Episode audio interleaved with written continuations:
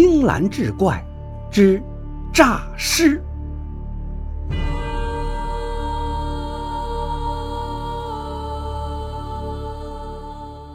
话说辽西地区有一个村庄叫四道梁村，四道梁村是一个风景优美的小山村，三面环山，山上都是树，山涧里有水。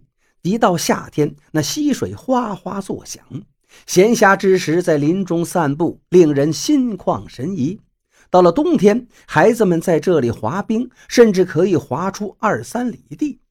就是这样一个既偏僻又清幽的地方，却出了一桩奇事。这个村的人大多数姓冯，其中有一家主人叫冯良才，一家四口，老婆、儿子还有老娘。忽然有一天，老娘得了重病，还没等去医院，老人家就不省人事了。因为岁数大了，家里提前都准备好了棺木和寿衣。等到各位亲属到来之时，人已经没气儿了。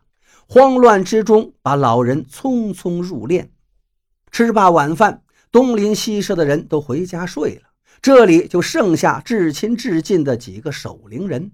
还有一位阴阳先生李执中，因为是三九天，外边特别冷，守灵的人就在灵棚边上生了一堆火。大约十点左右，忽听那棺材里发出砰砰两声响。开始他们没在意，过了一会儿又响了两声。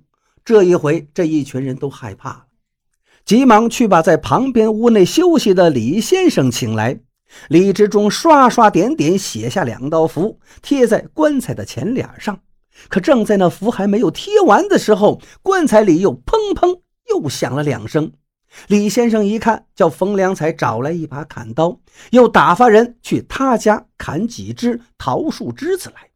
等着两个人走后，他又拿起笔写下两道符，在棺材前烧了。过了一会儿。去砍桃枝的人还没回来，棺材里又响了几声。这李先生气冲牛斗，站在那里掐诀念咒。等冯良才回来，这李先生接过砍刀，照着棺材头上就是两刀，又接了桃枝，对着棺材抽打起来。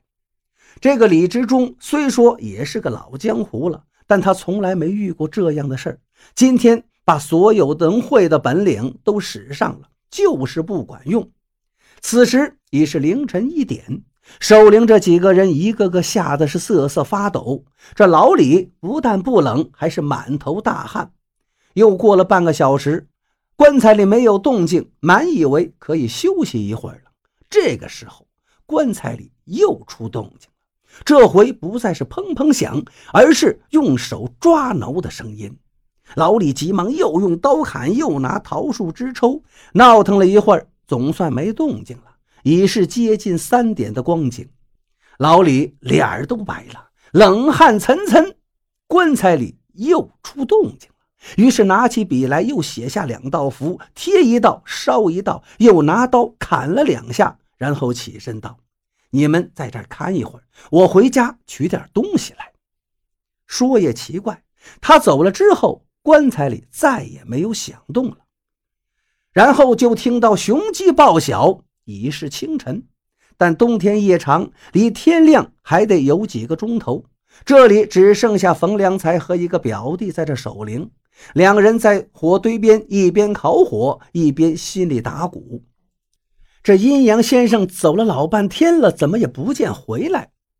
天终于亮了，帮忙的亲友都来了。看见棺材前脸贴着好多的符，棺材盖砍得不像个样子，旁边还有一堆抽碎的桃树枝。但是众人谁也没敢多问。冬天的天转眼就到十来点钟了，也该出殡了。出殡之前要瞻仰仪容，几个小伙子合力抬开了棺材盖，众人不看则已，一看是瞠目结舌。原来冯良才的老娘并没有仰卧在棺材中，而是歪坐在里面。还有老人的手指甲盖上都是血，棺材板上面挠了一道一道的痕迹。冯良才见此情景，昨天晚上发生的一切都明白了。原来昨天母亲一时假死，入殓之后又缓过气来了。老太太肯定是在里面又拍又敲，又使劲挠抓，却没能引起外面人的注意，最终气绝而亡。冯良才是悔断肝肠，抱住母亲的尸身大哭不止。众人劝说无果，生生把他的手掰开，才将棺材合上。起棺出殡，冯良才大叫一声，是昏死过去。